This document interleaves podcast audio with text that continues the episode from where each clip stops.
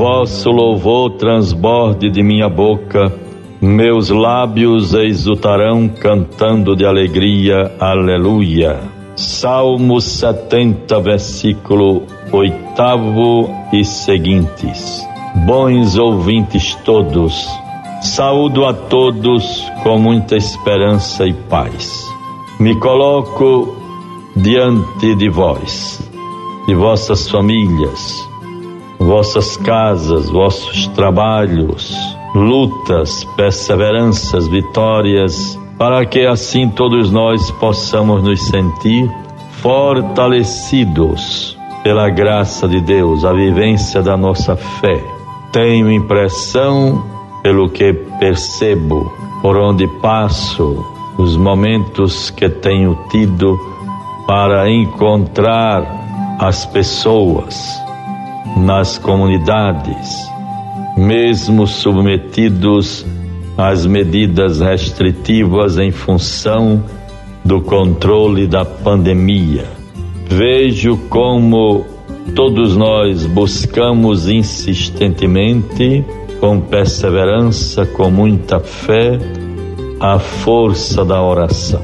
A oração pode tudo. Como é importante nos voltarmos para Deus, termos a convicção de que Ele está conosco. Por isso, meu caro ouvinte, meus irmãos e irmãs, conversem, meditem, se coloquem diante de Deus em algum momento do seu dia, ou ao levantar-se para mais um dia que Deus nos concede, ou ao sair para o trabalho, ou sempre com uma preocupação em mente, meditando, vendo como fazer para solucionar, enfrentar, superar um determinado problema, um desafio. É assim a vida nesse tempo da pandemia, que atinge a todas as pessoas todas as estruturas sociais, políticas, econômicas, é a sociedade como um todo que padece as consequências.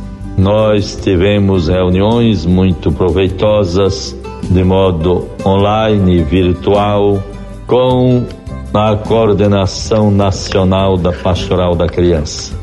As dificuldades que vamos enfrentando por conta do isolamento social.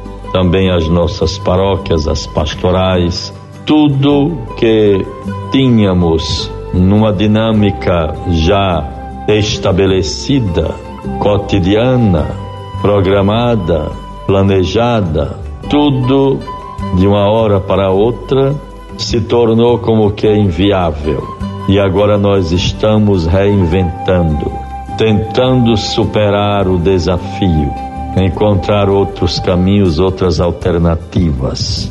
Por isso é muito importante que todos tenhamos esta atenção. Vejam que em todo o país tínhamos, antes da pandemia, 800 mil crianças cadastradas pela Pastoral da Criança. Um trabalho belíssimo de promoção humana, defesa da vida. Agora, durante a pandemia, se constata pelo menos 300 mil crianças. Quer dizer, há uma baixa muito significativa por conta da pandemia. E assim nós precisamos todos, como também em outros setores, ter este cuidado, encontrar alternativas e mais ainda utilizarmos as redes sociais, as plataformas digitais, para podermos nos reanimarmos reciprocamente. E como é bonito e louvável ver coordenadoras ou coordenadores da Pastoral da Criança que não baixam a guarda com ânimo, diligência, se reúnem correm atrás, estão presentes e assim vão fortalecendo este bem, esta bênção tão louvável para o nosso país, para tantos outros, por que não dizer para a humanidade. Isto vos falo, bons ouvintes, como uma palavra de ânimo, apenas tomando um aspecto de alguma atividade que também serve para outras. Devemos nos colocar sempre atentos. E neste momento já também compartilho, comunico e convido os nossos padres do quinto zonal para que assim lá naquela região do Vicariato Norte do nosso da nossa arquidiocese no próximo dia 7 podermos de 10 ao meio-dia nos encontrarmos via Google Meet.